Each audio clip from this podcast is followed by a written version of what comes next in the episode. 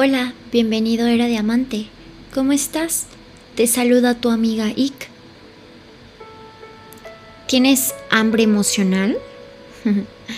la psicología de la alimentación no es un enfoque exclusivo para personas con problemas de peso o trastornos de la conducta alimentaria.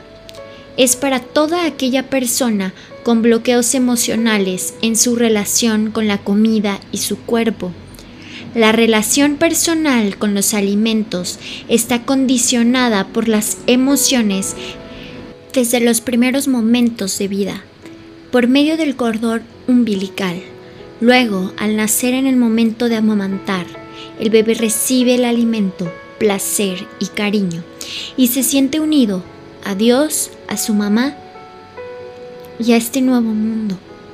Una carencia afectiva puede compensarse con un consumo excesivo de comida o puede estar en el origen de un rechazo patológico a ciertos alimentos. Las emociones nos empujan a comer y a dejar de hacerlo. Hambrientas de pasión, de paz, de placer, de conexión, hambrientos de descanso, del sentido de la vida mujeres tratando de satisfacer esa hambre con comida, con parejas, con trabajo, con ocupaciones. Las personas pueden aprender a comer emocionalmente. Es decir, ver a un niño a quien siempre se le da un dulce tras un logro o transportarse bien, puede crecer utilizando los dulces como recompensa por el trabajo bien hecho, o lo contrario, por ejemplo, cuando quieres consolar a un niño llorando y lo distraes con un dulce.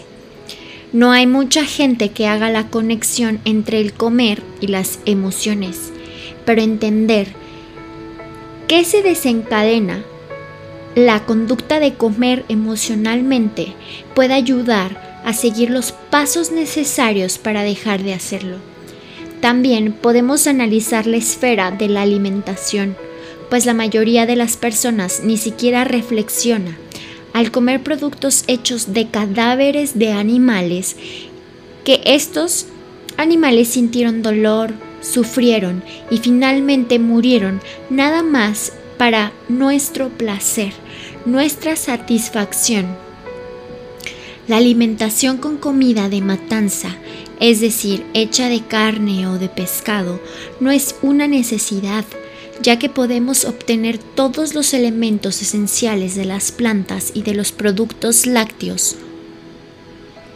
Es más, esta comida contamina nuestros organismos con sales de ácido úrico, lo que provoca las diversas manifestaciones de la gota y de otras enfermedades y con las energías groseras que aparecieron en los cuerpos de estos animales cuando sintieron el miedo y el dolor de la muerte.